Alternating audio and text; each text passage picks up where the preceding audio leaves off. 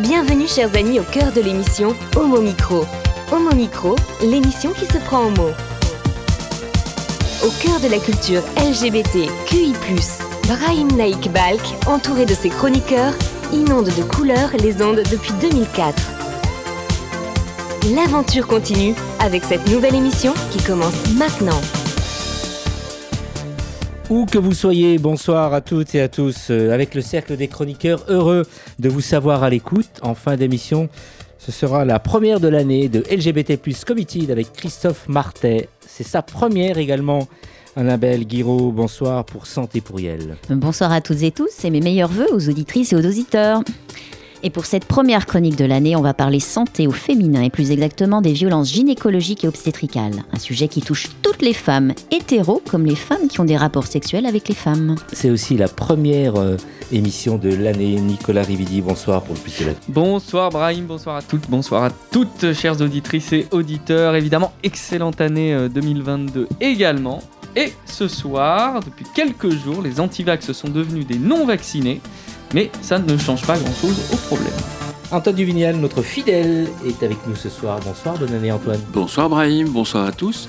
Et ce soir, je vais vous parler de Lyoté, enfin de sa vie intime. Ça va être passionnant tout ah à ben l'heure. oui, euh, ça c'est sûr. avec toi. Bonsoir à Nathan Hilero et Mathieu Zansky. Salut à tous les deux, comment ça va Au micro, euh, qu'on entende votre douce voix. Eh ben écoute Brahim, ça va très très très bien. Et puis oui, on est tous accompagnés en ce moment de Mathieu, euh, il est là aussi. Ça On- va super aussi, j'espère que vous allez tous bien. Et puis euh, voilà, on salue aussi Amy euh, qui sera chargée notamment de la réalisation de- du podcast et du montage aussi. Euh, voilà. J'espère aussi d'ailleurs que vous êtes toujours aussi nombreux à nous écouter euh, sur le podcast. Continuez parce que c'est quand même un magnifique soutien que vous nous apportez au fur et à mesure des années. Et donc on vous en remercie beaucoup. Merci de rester avec nous. Homo Micro, l'invité du jour. Et nous sommes avec Manuel Picot, euh, président, co-président de la Fondation Fier. Bonsoir Manuel, comment ça va? Bonsoir Brahim, euh, bonsoir euh, tout le monde et bah, mes meilleurs voeux aussi pour cette nouvelle année. Meilleurs vœux, merci à toi Manuel. Alors co-président et bien sûr Pascal Rinto qui t'accompagne dans tes fonctions. Absolument, nous sommes un, un- un- un presque vieux couple maintenant. Ouais. hein, euh, depuis euh, Paris 2018, on, on reste euh, aux manettes de la Fondation Fier. Alors cette fondation Fier, qui est donc, on peut dire, la flamme des, des Gay Games, euh, donc de, des Gay Games à la fondation Fier, c'est toute une histoire et tout un parcours. J'aimerais que tu, tu reviennes un peu sur les Gay Games et nous dire un peu comment s'est créée cette euh, fondation et pourquoi. Bah, La, Fondation euh, Fier a été initialement créée en 2015 pour euh, aider au financement par le mécénat de Paris 2018, qui était l'association qui organisait les Gay Games. Et c'est devenu une fondation abritée par, par FAS. qui, qui nous permet d'avoir la reconnaissance d'utilité publique. Et après euh, les Gay Games, on a souhaité euh, continuer euh, notre mission euh, pour euh, permettre davantage d'inclusion et de respect des personnes euh, LGBT dans le sport et la culture, qui sont les deux grands domaines des, des Gay Games. Donc c'est un héritage concret des, des Gay Games où on peut continuer d'aider le mouvement sportif, le mouvement associatif, le mouvement culturel à organiser des projets, réaliser des projets, et puis euh, aussi à, réfléchir sur de, nouvelles idées pour euh, pour que le, le, sport euh, rime avec fierté, fair avec inclusion, euh, respect et équité, euh, ou équité et respect. Ça, nous fait les initiales de faire aussi. Alors quel type de, de projet vous, vous soutenez, vous euh, subventionnez? Ce sont des projets qui viennent de toute la France, euh, j'imagine. Si tu pouvais nous donner quelques exemples, euh, Manuel Alors on a on a commencé euh, depuis depuis trois ans à financer euh, des, des projets. Alors ça peut être euh, des, des planches de, de bande dessinée de Ralph Koenig par exemple qui ont été faits sur le thème de la sérophobie et de l'homophobie ou la LGBT-phobie. Ça peut être une exposition et un livre comme Sport et fierté On va en parler, qui- effectivement. Qui, qui est sorti en, en- en fin d'année dernière et réalisé par avec notre notre concours par le think tank Sport et Citoyenneté, mais ça peut être aussi un appel à court métrage qui est en cours, réalisé par par Bulle Production, ou encore un court métrage sur le rugby ou sur le, le football. voilà, des, des, des, projets assez assez vastes, à la fois culturels et sportifs. Il y a aussi des, des tournois des, que, que l'on a aidé à financer. Alors, euh, venons-en donc au livre Sport et, Fierté. Donc, ce livre est publié par la Fondation Fier et Sport euh, et Citoyenneté. C'est un livre donc euh, qui met en avant 20 portraits de personnalités engagées dans, dans le, sport. Si tu pouvais un peu nous, décrire ce livre sans trop rentrer dans les détails pour nous donner le plaisir de le découvrir. les personnalités, comment elles ont été sélectionnées et si tu pouvais nous dire un peu leur nom et leur fonction. Alors en fait, euh, c'est un, livre, euh, c'est un projet euh, vraiment intéressant qui nous a été soumis par Sport et Citoyenneté, qui visait d'abord à, mettre en lumière des, personnalités publiques, qu'elles soient du, sport, des médias ou de, la politique, pour s'exprimer sur un sujet qui est quand même relativement tabou, qui est à savoir l'orientation sexuelle ou l'identité de genre dans le sport. Donc parmi ces, ces, ces, personnes, il y a euh, euh, Olivier euh, Rouillet, qui est le premier footballeur à avoir fait son coming out, mais il y a mhm. aussi Jean-Luc Romero, qui est adjoint au maire, à la maire de, de, de Paris, ou d'ailleurs Pierre Ramadan, hein, qui, qui, a, qui est à la fois sportif et, et, et, adjoint à, la maire de Paris chargé des sports, ou alors encore un journaliste comme Arnaud Bonin qui a mhm. fait un excellent euh, documentaire euh, sur Faut qu'on parle, euh, qui, qui, est paru sur, sur, qui a été diffusé sur Canal+, ou alors euh, l'athlète euh, trans Sandra Forg. voilà des quelques quelques exemples et je pourrais encore citer Marie Patouillet qui a représenté la, France aux, Jeux paralympiques qui mmh. nous parle mmh. de, de, de, sa vie personnelle, ou Pauline Arnaud-Magnin et, et, et, Guillaume Cizeron qui sont deux autres euh, athlètes euh, out euh, ces, deux dernières années. Et alors, le message, tous, autant qu'ils sont, si tu pouvais nous dire un peu quelques messages qu'ils passent, des messages toujours forts, j'imagine bah, en fait, c'est des messages intéressants parce qu'ils nous, chacun euh, témoigne vraiment de son, son, son vécu euh, mhm. du, du, du, sport et, et, montre en fait, euh, illustre en fait ce que nous nous avions préparé dans le cadre d'un guide de préconisation pour rendre le sport plus plus respectueux et plus inclusif. c'est ce, il, il, nous montre comment il manque d'éducation, de, formation. il nous parle des, des, des insultes ou des brimades qui peuvent qui peuvent subir. Il, il nous exprime aussi euh, des situations où ils sont victimes parfois d'homophobie alors qu'ils sont euh, euh, hétérosexuels, mais simplement parce que il y a des préjugés, il y a des, des, des, des, stéréotypes qui, font qu'une une, une femme qui, qui, qui fait un, sport euh, euh, dit masculin est, est, forcément lesbienne. Voilà, des, des, des, choses courantes, en fait, ils illustrent parfaitement euh, toutes les situations qu'on peut vivre dans, mmh, dans, mmh. dans le sport. Euh, et en même temps, ils, ils donnent des, des grands, euh, beaucoup d'espoir sur le fait de pouvoir s'affirmer, le fait de soutenir. et nous avons là à la fois des rôles modèles, c'est-à-dire des personnes qui représentent la communauté LGBT et dans lesquelles on peut se, se, se, retrouver, mais aussi euh, des alliés qui euh, sont euh, hétérosexuels et qui ont envie de prendre la parole pour soutenir les personnes LGBT, pour qu'elles puissent être elles-mêmes dans, dans le sport sans aucun tabou. Tu parlais de, de rôle modèle, Manuel Picot. lors des derniers Jeux, il y a eu quand même un grand nombre d'athlètes qui se sont révélés et qui ont fait leur coming out. Est-ce que le, les Gay Games bah, et le travail que tu fais sur le terrain avec ton équipe euh. on, a constaté que depuis 2018, mhm. il y a eu plus de coming out, donc depuis les Gay Games, hein, il y a eu plus de coming out en France d'athlètes de haut niveau. Euh, que euh, depuis le premier coming out de Amélie Maurismo en 1999. Et, 2021 a été un cru particulièrement important hein, puisque on a eu, on n'a jamais eu une délégation française aussi mhm. LGBT, enfin représentée par des, des, des, athlètes LGBT et à la fois d'ailleurs sur les Jeux olympiques et paralympiques. Mhm. Donc c'est vraiment un, grand progrès. Euh, et ça veut dire que quelque part, depuis euh, les, Games, avec toutes les actions qui sont menées à la fois par les associations, à la fois par euh, le, gouvernement et un petit peu par les instances sportives, il, y a un, vrai élan pour de visibilité, d'expression de la parole. Et ça devient, enfin, ça, va peut-être arriver être la fin d'un tabou, même s'il y a encore beaucoup de chemin à faire. Grâce à votre combat donc, et votre pierre à, l'édifice. Donc alors, sport et fierté, donc 20 portraits de personnalités engagées qu'on peut trouver, qui, qui est gratuit? Non? J'ai pas compris. Non. Le, où on peut trouver euh, cet ouvrage, euh, Manuel? Alors cet ouvrage, il est euh, et nous l'avons, nous en avons un certain nombre d'exemplaires. Sport et, le, le, le think tank Sport et citoyenneté là aussi.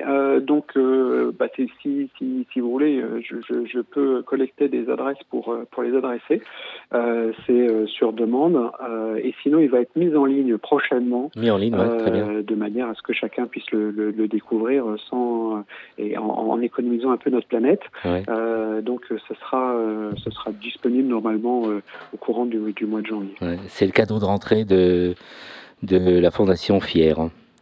Absolument, et, avec la, forte contribution de, Sport et Citoyenneté qui a, qui a beaucoup œuvré pour la réalisation de ce, ce, projet et qu'on a accompagné de manière importante parce qu'on voulait vraiment que ce soit un, très beau, un très beau sujet, bien traité, euh, et c'était vraiment original.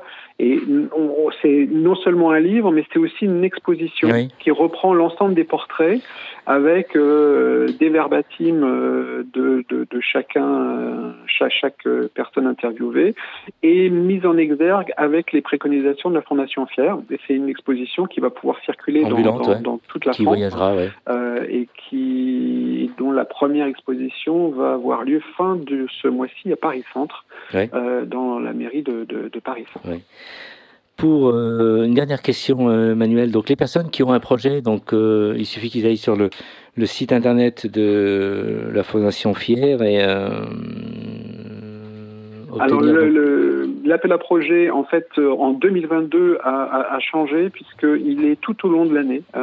si vous avez un projet qui est inédit et innovant et à but non lucratif, vous, et qu'il est culturel ou sportif, hein, qui permettent l'inclusion des, des, personnes LGBT dans le sport ou la culture, vous pouvez euh, télécharger le dossier de, et sur notre site fondationfier.fr et le remplir, nous l'adresser tout au long de l'année. On regarde les dossiers au fur et à mesure et on accordera les subventions et on fera l'accompagnement euh, au fur et à mesure euh, de l'année.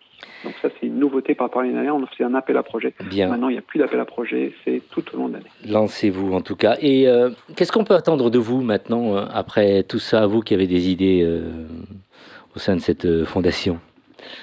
Ça reste en fait, secret peut-être On a euh, développé euh, dans, au niveau de, de notre fondation un, un, guide de préconisation pour rendre le sport plus inclusif et plus respectueux pour les personnes LGBT. On a créé un label Fier Sport qui est opérationnel depuis le mois de décembre et qui permet à toutes les organisations sportives, les collectivités publiques de solliciter ce, ce label pour montrer euh, combien elles sont inclusives et, et et ouvert à la diversité. Euh, mais on voudrait faire quelque chose d'analogue au niveau de la culture, parce que contrairement aux, idées reçues, il y a aussi euh, des, des, des, sujets euh, à, à, traiter en matière euh, culturelle. Et, ce sera notre, notre prochain, prochain travail, tout en approfondissant encore beaucoup euh, le travail que, que nous avons mené sur, euh, sur le sport. Et pour finir vraiment dans nos perspectives, ce qu'on souhaite, c'est vraiment accompagner le mouvement sportif et les collectivités publiques pour la mise en œuvre de, de, nos préconisations, pour la labellisation. Et, et ça, ça nécessite pas mal de, de travail sur le terrain. Merci pour ton combat, euh, Manuel, et salut à toute l'équipe. Bah, merci, à, merci à toi, merci à toute l'équipe. et puis bah, encore une fois, tous mes voeux pour une, année fantastique. À vous également. Merci, à très très vite. Au revoir. Vous écoutez Homo Micro, une émission de et avec Brahim Naik Balk. Et nous allons passer à la musique avec Nathan et je suis sûr que ce morceau va être très très sport. Alors, oui, il est sport. Il est plutôt destiné à un moment important, je dirais, au niveau de l'effort. Parce que euh, la chanson que j'ai choisie correspond, on va dire, euh, à un effort continu, ne jamais lâcher dans, dans sa force actuelle, dans son effort euh, dans lequel on est, par exemple, quand, on est à la salle de sport, on décide, je sais pas moi, de faire des tractions et des muscles, et on dit qu'au bout d'un certain temps, on pense avoir atteint la, limite. Et ben non, il faut toujours continuer à se pousser, se repousser, même se dépasser, en général. Et je me suis dit, il y a une chanson qui, quand même, euh, illustre bien ça, c'est la chanson d'Eminem avec Nate Dogg qui s'appelle Till I Collapse.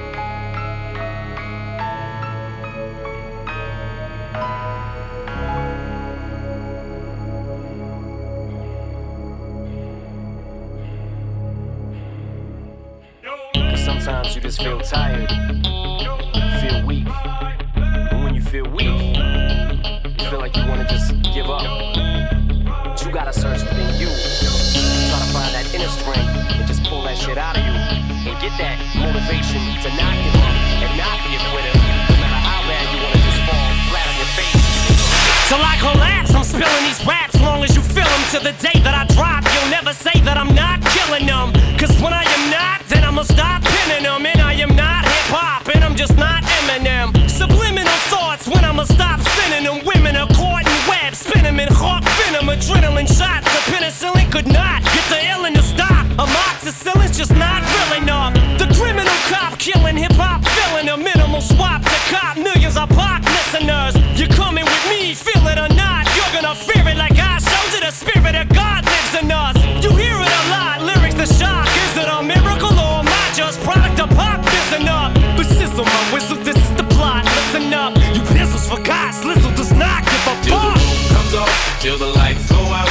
my leg give out. Can't shut my mouth till the smoke clears out. Am I high? I'ma rip this shit till my bone till the roof comes on, till the lights go out, till my leg give out. Can't shut my mouth till the smoke clears out. Am I high? I'ma rip this shit till my bone Music is like magic. There's a certain feeling you get when you reel and you spit, and people are feeling your shit. This is your moment, and every single minute you spend trying to hold while you're in it, try to get as much shit as you can. And when your run is over, just admit when it's at its end. Cause I'm at the end of my wits with half the shit that gets in. I got a list, here's the order of my list that it's in. It goes Reggie, Jay Z, Tupac, and Biggie, Andre from Outkast, Jada, Corrupt, Nas, and Thimmy. But in this industry, I'm the cause of a lot of envy. So when I'm not put on this list, the shit does not offend me. That's why you see me walk around like nothing's bothering me. Even though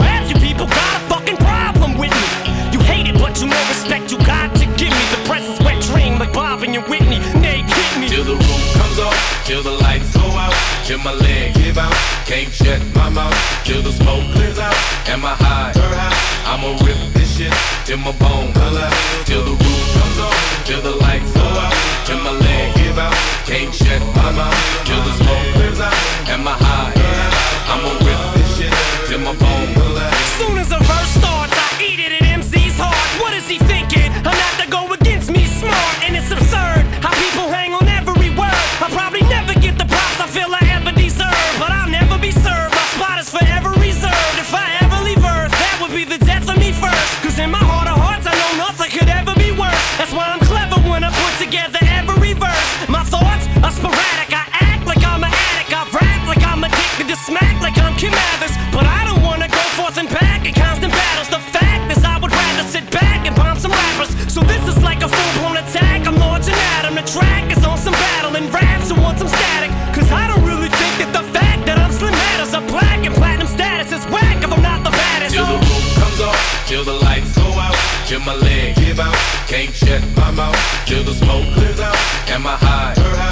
I'ma rip this shit till my bone till the roof comes on, till the lights go out, till my leg give out. Can't shut my mouth till the smoke clears out. Am I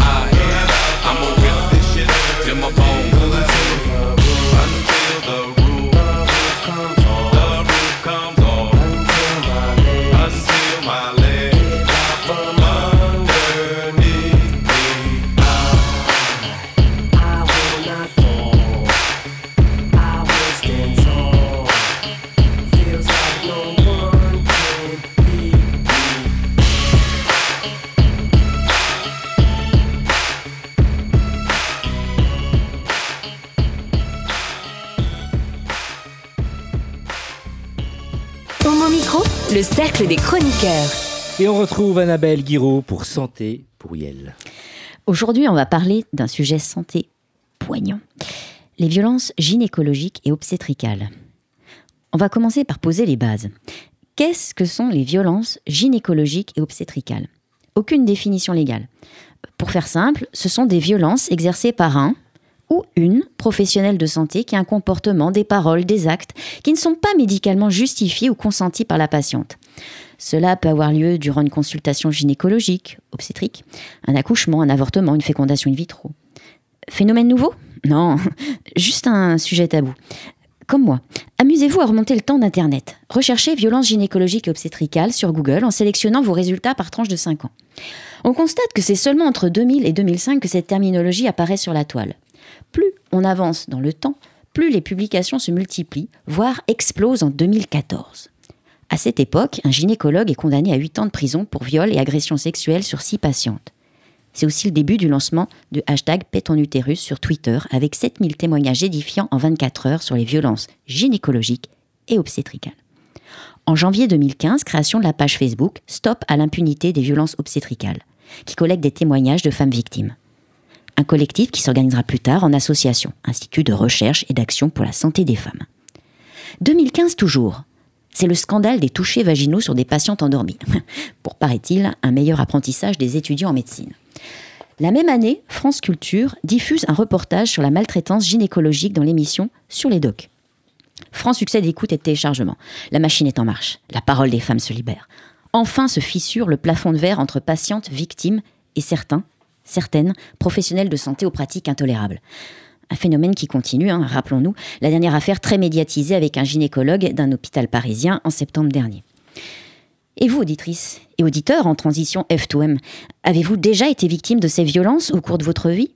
Oui, peut-être. Vous ne savez pas trop Voyons en quoi correspondent ces violences gynécologiques et obstétricales en pratique. C'est par exemple la non prise en compte de la gêne par un médecin qui exige le déshabillage total de sa patiente, alors que ce n'est pas obligatoire pour un examen de routine. C'est aussi des actes exercés sans avoir recueilli le consentement de la patiente. Pour illustrer cela, focus sur l'épisiotomie, qui consiste à inciser le périnée pendant l'accouchement pour laisser passer le bébé. En France, cet acte est réalisé dans 60% des accouchements, le plus souvent sans consentement. Alors que l'OMS précise depuis 1996 que ce taux ne doit pas dépasser 10% des accouchements car l'épisiotomie n'est plus considérée comme geste préventif. Qui plus est, ce périnée mutilé peut être recousu avec un point du mari non consenti, c'est-à-dire un point de suture supplémentaire pour resserrer le diamètre d'entrée du vagin et donner davantage de plaisir à monsieur. La femme, objet de torture cousu humain par le patriarcat. Autre mutilation, les hystérectomies. Le témoignage que je vais vous livrer est édifiant. Une femme de 37 ans doit se faire opérer d'un kyste sur un ovaire. À la fin, elle se réveille avec son utérus en moins. Le médecin lui dit que ce n'est pas grave. Et la patiente répond Eh bien, moi, je vais vous couper la bite, mais ce n'est pas grave? L'homme outré claquera la porte et hurlera dans le couloir que cette femme est folle. L'hystérie féminine. A toujours bon dos. Les violences gynécologiques et obstétricales, c'est aussi des pratiques sans consentement et qui peuvent s'apparenter à des violences sexuelles. Un toucher vaginal sans consentement est un viol. C'est aussi des injonctions sexistes, des jugements portés sur la sexualité des patientes, le poids, le désir d'enfant ou l'orientation sexuelle. Euh, par exemple, une jeune femme s'est entendue dire que la meilleure contraception, c'est de fermer les cuisses. D'autres ont reçu la missive qu'elles n'auront jamais d'enfant car trop grosses. Sans parler des femmes qui viennent consulter pour des règles douloureuses et qui se font entendre qu'elles sont douillettes, fragiles. Jusqu'au jour elles se feront diagnostiquer une endométriose par un gynécologue compétent à l'écoute de ses patientes. Il y a aussi les médecins qui ne comprennent pas pourquoi des femmes n'ont absolument pas besoin de contraception. Symbole d'une médecine hétéronormée, reflet de l'hégémonie phallique patriarcale. Tant et si bien, bien que de nombreuses femmes homosexuelles abandonneront tout suivi gynécologique, voire pour une sur trois n'aura jamais de consultation gynécologique au cours de sa vie. Mais pourquoi une telle ignorance de ces professionnels de santé sur le sujet de la santé des femmes homosexuelles? En fait, certains considèrent que c'est une information médicalement non importante. C'est hélas mal connaître les problématiques de santé des femmes ayant des relations sexuelles avec les femmes. Pour d'autres, l'orientation sexuelle relève de l'intime et sont gênés d'en parler. Et si la, la santé de ces femmes était tout simplement invisible? Pour beaucoup, les lesbiennes ont des relations à caractère non pénétrant, donc sans risque. Encore une fois, c'est mal connaître la santé des lesbiennes et plus largement des femmes qui ont des relations sexuelles avec des femmes. Comme on le constate, les violences gynécologiques obstétricales peuvent prendre diverses teintes. Actes, paroles, comportements sexistes. Mais que faire lorsqu'on en est victime? Eh Bien, un certain nombre de ces violences sexistes et sexuelles sont des délits pénalement répréhensibles, donc porter plainte. Dans les autres cas, ces violences peuvent être signalées auprès de l'Agence régionale de la santé. Une plainte peut aussi être déposée auprès du Conseil national de l'ordre des médecins. Étant donné que c'est un sujet qui mêle diverses formes de discrimination, ces faits peuvent aussi être signalés auprès du défenseur des droits. Dans tous les cas, ces démarches sont longues et complexes, alors préférable de se faire aider par des associations spécialisées. Et sinon, comment faire pour lutter contre les violences gynécologiques et obstétricales? Une solution efficace, aller chez un praticien safe, c'est-à-dire un, une praticien, praticienne reconnue par les patientes comme ayant des pratiques respectueuses. Le collectif Gras Politique a établi une liste de soignants, et pas uniquement des gynécologues, au comportement éthique et non grossophobe. Il y a aussi le site Gyn Echo, qui recense des médecins féministes, et le site pour retrouver des médecins LGTB, LGBT friendly. Côté médical, ben, les professionnels de santé pourraient être davantage à l'écoute de leur patientèle. Euh, c'est vrai qu'il existe des praticiens naturellement bienveillants, mais les études de médecine formatent à cette culture santé hétéronormée, sexiste. Tout un process patriarcal d'apprentissage à déconstruire. Il serait appréciable que les médecins de demain, les carabins d'aujourd'hui, puissent recevoir un enseignement sur l'écoute, le savoir parler, le savoir être avec autrui sans discrimination. Également, si la santé sexuelle fait désormais partie des enseignements des étudiants en santé, les professionnels de santé en exercice devraient aussi avoir droit à ce savoir, à des rappels. Car oui, ces derniers ont déjà de l'information mise à disposition sous forme de guides, d'articles, de rapports. Mais ce n'est pas suffisant car cela repose sur une démarche volontaire de lecture du praticien. Donc, pour davantage d'efficacité dans la lutte contre les discriminations en gynécologie obstétrique, on pourrait imaginer des formations obligatoires et périodiques en santé sexuelle, en droit, en sciences humaines et sociales, Objectif? Un diagnostic et des soins adaptés à une patientèle très éclectique. Des rappels juridiques sur le devoir d'information, le consentement, les discriminations.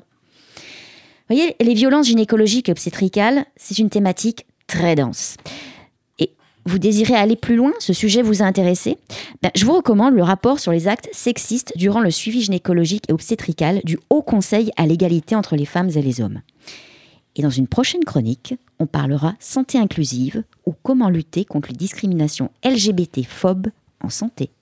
Tekka à tous et tous. Merci euh, Annabelle, sujet vraiment grave. J'espère que ça va faire un peu réagir. Moi, je, découvre, hein, je suis, je tombe de de haut, un sujet assez tabou quand même. Un sujet tabou, oui, comme je l'ai dit, qui commence à décoller depuis 2014, mais c'est pas pour ça que ça s'arrête. Donc, il faut continuer d'en parler et se saisir du droit que l'on a de porter plainte ou de dénoncer cela vis-à-vis des autorités compétentes ou des organismes compétents. Nicolas? Euh, De toute façon, on entend, euh, on entend plein de, de témoignages et de remontées depuis des années de femmes qui sont victimes à des degrés divers de violences lors de consultations gynécologiques, obstétriques, etc. Et que euh, je constate qu'on n'entend pas de témoignages d'hommes qui sont victimes des mêmes violences quand ils font une consultation d'urologie. Donc il doit y avoir manifestement un problème dans mmh. l'approche et dans la, la façon d'exercer la médecine euh, chez tout un tas de praticiens. Et Annabelle l'a très bien dit, donc je ne vais pas paraphraser euh, la chronique. Euh, voilà, c'est révoltant, c'est inadmissible. Mmh. Donc s'il y a des personnes révoltées qui ont subi un certain nombre de choses, le, le premier réflexe, c'est? Eh bien, tout dépend en fait de, de la violence qui a été effectuée. Soit c'est un délit, donc là c'est porter plainte, soit c'est pas un délit, donc se, se- porter ce signalement euh, à l'autorité, à l'agence régionale de santé, ARS, euh, également le défenseur des droits, grand spécialiste des discriminations. Et puis tout seul, ben, vaut mieux se faire aider. Ouais. Ouais, par des associations euh, qui encadrent, qui supportent les, les patients. Voilà, et leur accompagnent. Merci C'est le conseil que je donnerais. Prochain sujet, donc, tu disais Eh bien oui, le prochain sujet, euh, ça sera sur euh, la santé inclusive ou comment lutter contre les discriminations LGBT-phobes en santé. Et là, vous avez, on en a vu un petit, un petit morceau, mais on verra ça de manière beaucoup plus large. Merci Annabelle. Homo Micro, le cercle des chroniqueurs. Et nous allons euh, passer maintenant à Nicolas Rividi pour le plus de l'actu. Alors Nicolas, ce soir, on parle du phénomène anti-vax euh, qui a pris de l'ampleur ce week-end. Oui, J'ai passé une partie de ma vie aux côtés d'un grand-père brillant, centralien, ingénieur de haut niveau. Les gros isolants en verre sur les pylônes à haute tension, c'est lui par exemple, et aussi le fait que les câbles ne touchent pas le sol malgré leur poids, alors ça n'a l'air de rien, et pourtant, il était cultivé, bref, une tête, si je parle comme mes parents, il se trouve que malgré son intelligence que je n'hésiterai pas à qualifier de supérieure, il s'était construit un panel de contre-vérités scientifiques qui avait fini par régir sa vie. Laisser la fièvre monter, ne boire que de l'eau tiède, éviter les boissons gazeuses dont les bulles viendraient se ficher dans les reins, être convaincu que l'on peut attraper le sida en touchant une poignée de porte, ne manger que du pain complet, il tenait ses lubies de médecins érudits, mais dépassés par leur temps autant que de nouveaux gourous convaincants. L'argument massu était tombé une fois, c'est une fois, pardon, c'est écrit dans un livre. J'avais alors 16 ou 17 ans et déjà cette justification me semblait complètement délirante. Aujourd'hui, des gens ont vu sur YouTube, ont lu sur Twitter, ont partagé sur Facebook et ont entendu parler sur CNews. Ils se greffent en bandoulière leurs croyances toutes fraîches en ayant l'intime conviction que leur seule invocation sera un barrage suffisant contre une maladie aveugle et sourde. En face, celles et ceux qui se surprennent du phénomène ont probablement vécu dans une grotte ces 40 dernières années.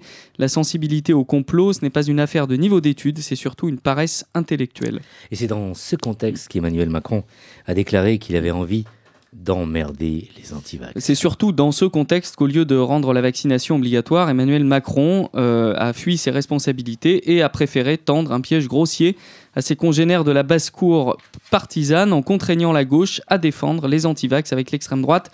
Notez que c'est habile. Alors, euh, pour l'occasion, les antivax sont devenus des non-vaccinés. Il faut bien ripolliner un peu la façade quand il y a trop de caca dessus. Le regain d'intérêt pour l'antivaccinisme ne s'est pas fait attendre puisque hier, 100 000 désœuvrés ont pu battre le pavé pour clamer une fois de plus qu'on vivait dans une dictature. Une porte de sortie honorable pour une partie de la gauche aurait pu résider dans la revendication, par exemple, forte de la vaccination obligatoire et opposable, afin d'amplifier la campagne de vaccination, mais aussi de rendre l'État responsable du fait que chaque résident du territoire puisse avoir accès au vaccin. Il n'en est rien et de toute façon se vacciner est devenu aux yeux de certains un acte politique de soutien au gouvernement. Les antivax ont trouvé chez quelques politiques et médias complètement incultes d'un point de vue scientifique des alliés de poids.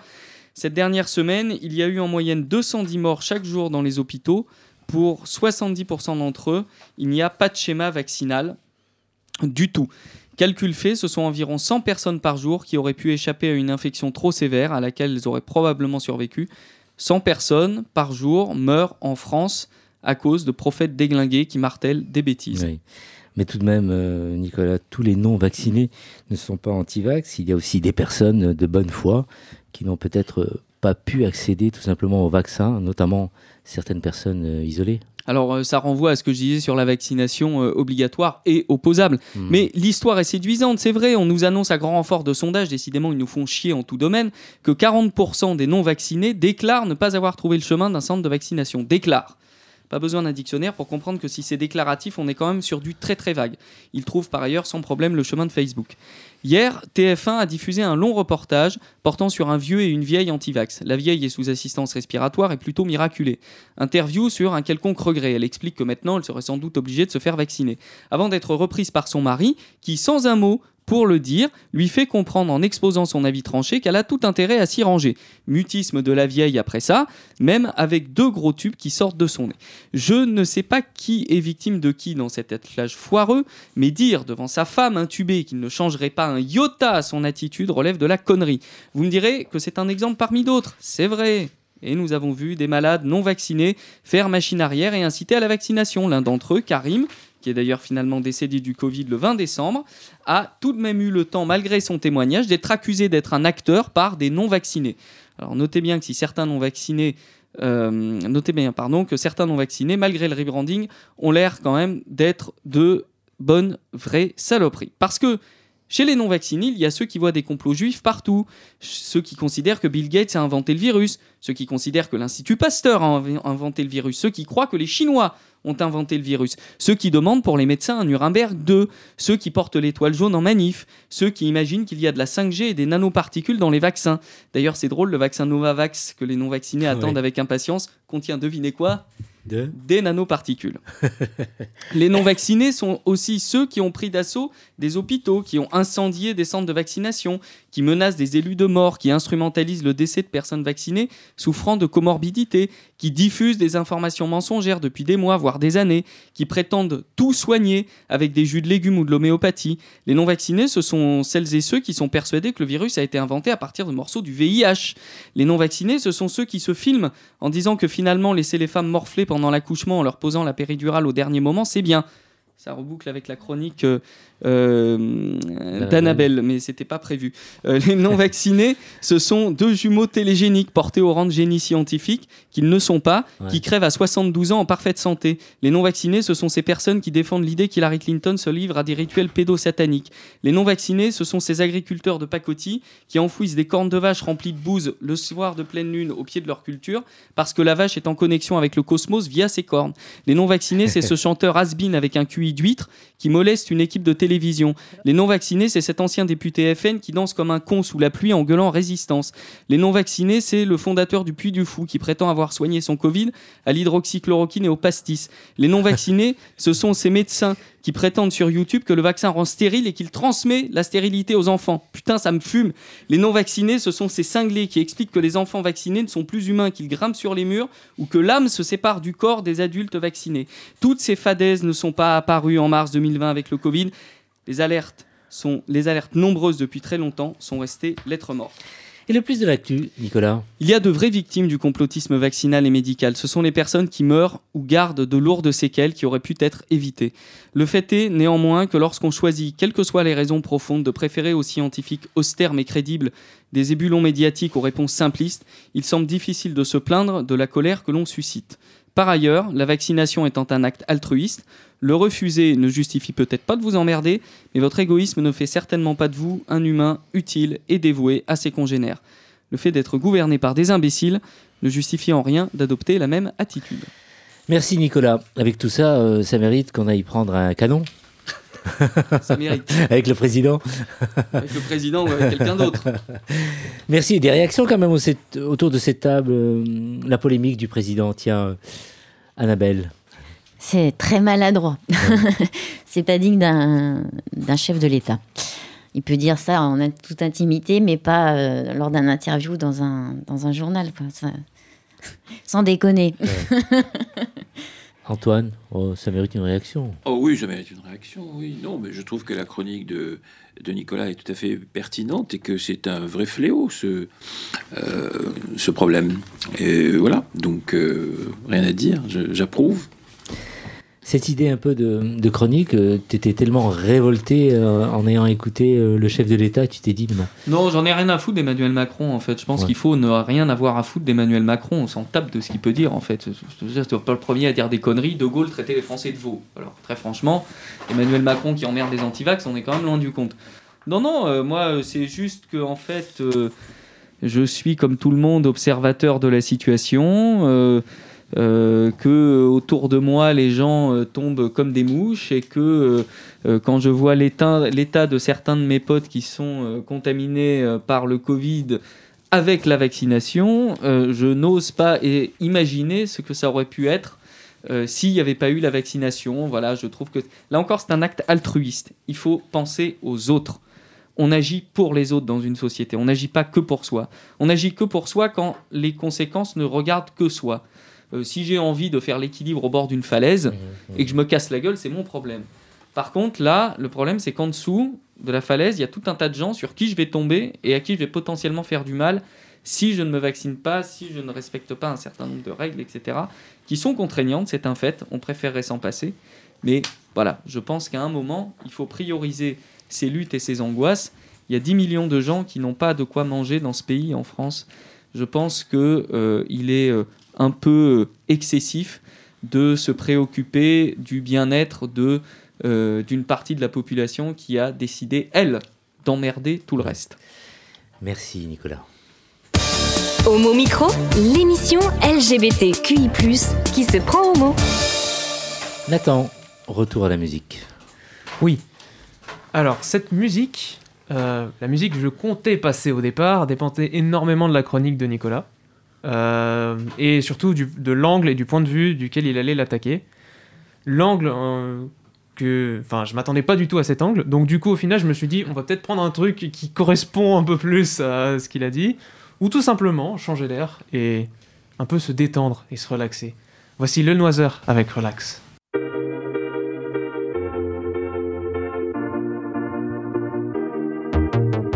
Tu regarderas plus jamais le ciel, t'écouteras plus jamais le vent, tu diras plus la vie est belle, comme avant, comme avant. T'attends quelqu'un qui viendra plus, tu peux courir, tu seras déçu.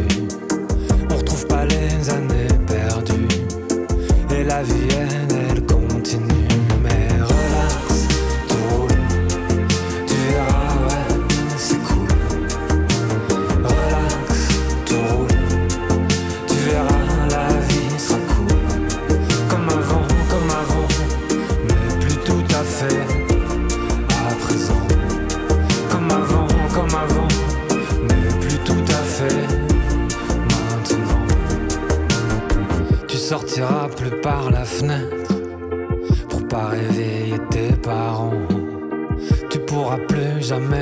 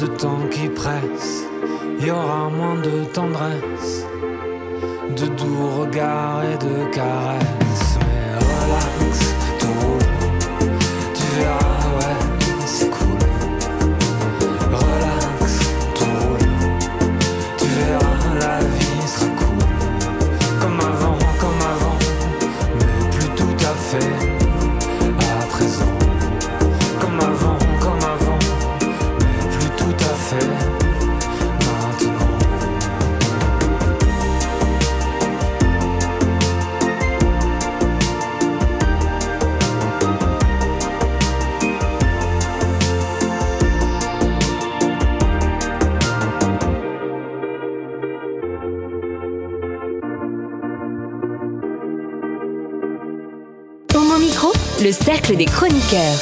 Et maintenant, déshabillons-les. Le rendez-vous indiscret sur la vie sentimentale et charnelle des grandes figures de l'histoire. Alors, cher Antoine Duvignal, qui allez-vous déshabiller pour nous aujourd'hui? Oh, mais en vous regardant, là, je, vois une légère impatience. Cette taille qui frise, ce, stylo que vous manipulez nerveusement. Bon, eh bien, vous n'allez pas être déçus. Aujourd'hui, c'est au tour du maréchal Lyoté de se révéler. Un grand homme avec moult rues, places, avenues, une personnalité dont la vie privée réserve quelques surprises. Pour ceux qui l'auraient oublié, peut-être pourriez-vous nous rappeler qui était Lyotet? Alors, Lyoté est un grand et brillant militaire, maréchal de France, ministre de la guerre, comme on disait à l'époque, en 1916, et accessoirement académicien. Il fait une grande partie de sa carrière dans les colonies, surtout au Maroc, dont il a été le premier résident général. Il le quitte en démissionnant fin 1925, quand, de fait, on lui retire le commandement des troupes françaises pour les confier à Pétain. Que savons-nous exactement des amours de ce grand militaire? Eh bien, par chance, il nous a laissé un journal et de la correspondance. Un journal qui laisse peu de place au doute quant à ses amours et à ses orientations sexuelles. Car très tôt, elles apparaissent. Il est encore à Saint-Cyr, il a 21 ans, quand il note ses premières émotions. Froideur avec K, puis expansion, aigreur avec M, puis tendresse, tendresse au pluriel. Brouille avec R, puis réconciliation. Que je souffre, mais pourquoi? Alors, grande sensibilité, on le voit, mêlé de tourments, il sort de Saint-Cyr sous-lieutenant à 22 ans, déjà déchiré entre sa foi religieuse et sa sexualité. En juillet 18 1877, il écrit J'apprends que mon ami si aimé est à Reims à la même heure que moi, sans qu'un mot de lui m'en avertisse. Et en août de la même année, à propos de son ami Prosper, il écrit Voilà un garçon qui est tout ce que j'aime, je me colle à lui, je le persécute, je le fatigue de mon affection expansive, et voilà 18 mois que cela dure, pauvre garçon. Pourtant, je suis sûr qu'il m'aime.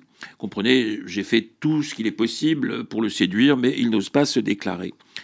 Parti pour l'Algérie l'année suivante, il y découvre les plaisirs du hammam.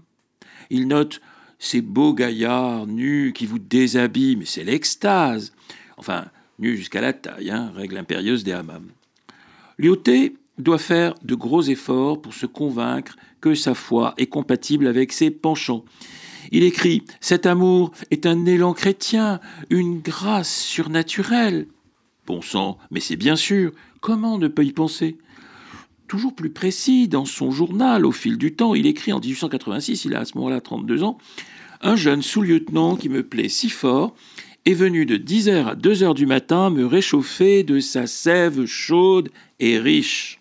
Alors, comment réagit sa famille? Est-elle au courant de son orientation?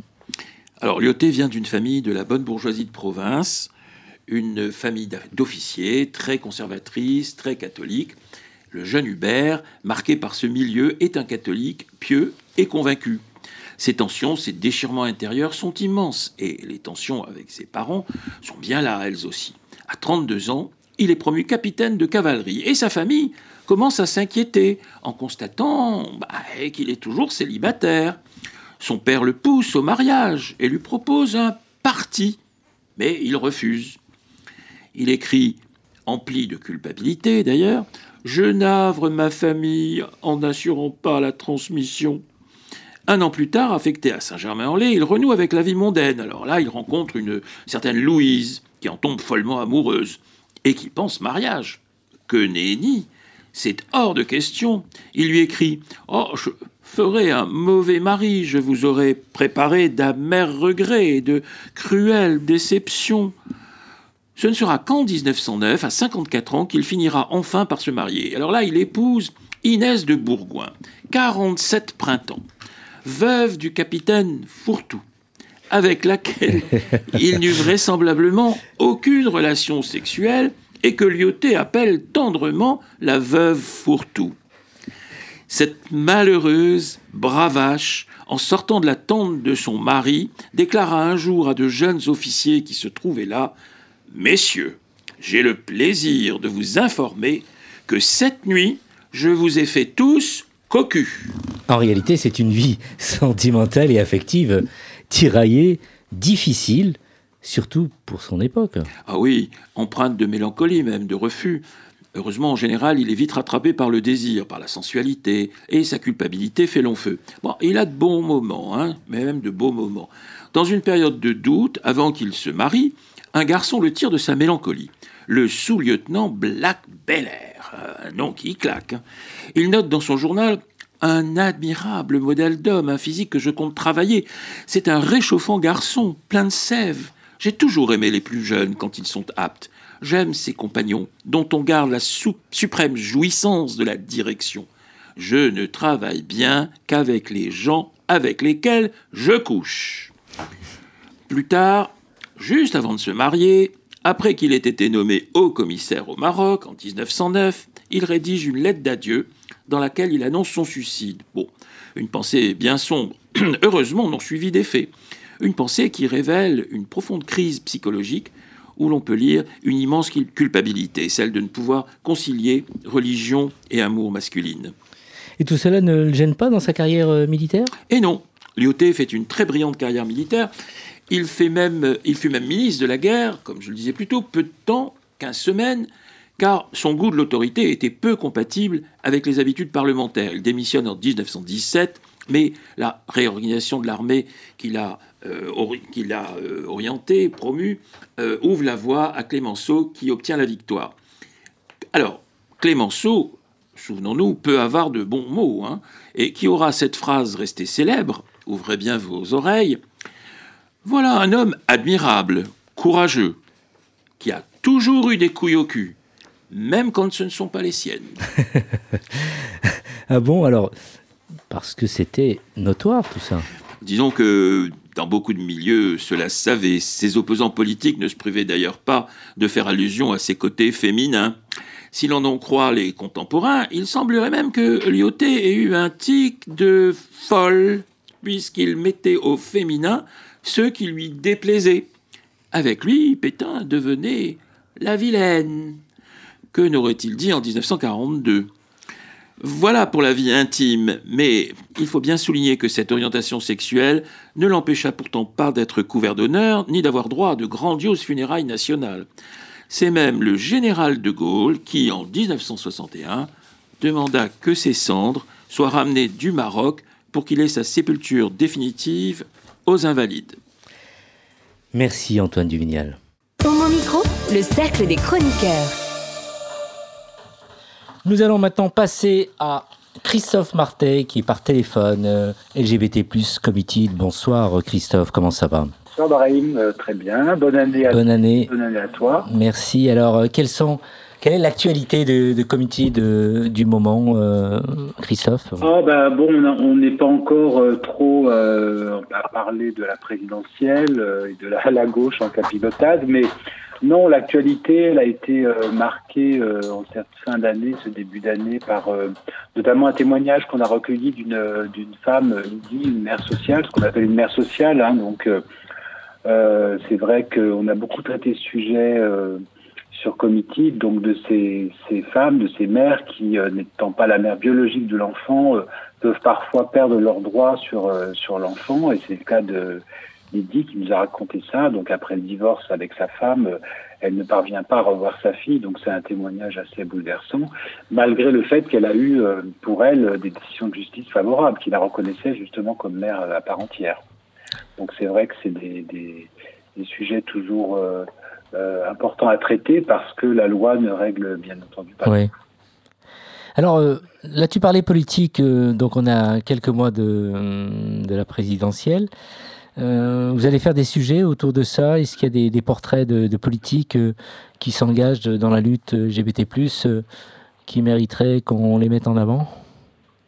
Alors, pour l'instant, on ne connaît pas trop les programmes. C'est encore un peu tôt pour connaître les programmes des candidats, Brahim, sur, sur ces questions, euh, sur les questions LGBT en particulier. Mais euh, bon, c'est vrai que Committee, de- on est une petite équipe, hein, faut pas, faut pas non plus rêver. Donc, euh, on va voir comment on peut traiter de, de cette, euh, de cette échéance qui est évidemment importante. C'est pas sûr cette année, en tout cas, les questions LGBT soient vraiment euh, sur le devant de la scène, hein, puisque ça a été le cas en 2012, ça a été le cas un peu en 2017, mais aujourd'hui, on voit bien que malheureusement, les sujets, euh, comment dire, régaliens sont traités, euh, et des sujets pas toujours très ragoûtants d'ailleurs par l'extrême droite. Donc, Oui. euh, euh, j'ai peur que malheureusement, euh, les personnes LGBT, euh, on n'en parle pas beaucoup. Et c'est dommage parce qu'il y a à la fois des sujets en France, mais aussi des sujets à l'étranger. Là, on a pas mal traité de ce qui se passe en ce moment en Afrique. Euh, tu as dû voir, vous avez dû voir effectivement ce qui se passe au Sénégal, Oui. avec ce groupe de parlementaires qui a voulu introduire une loi très très encore plus sévère contre l'homosexualité. Euh, bon, pour l'instant, c'est vrai que le, le Parlement n'a pas souhaité aller plus loin dans cette dans cette voie, dans la voie de la pénalisation encore plus forte de l'homosexualité, mais euh, il se trouve que plus, à plusieurs reprises, on a interviewé des militants euh, LGBT, là en Ghana, euh, euh, l'autre euh, au Cameroun, et on voit qu'à chaque fois, euh, il y a quand même euh, de grosses difficultés pour les personnes LGBT, pour les associations sur place, souvent avec euh, une instrumentalisation de, de, de, ces questions, souvent avec euh, un, des instances religieuses qui rajoutent, qui mettent de l'huile sur le feu, si je puis dire.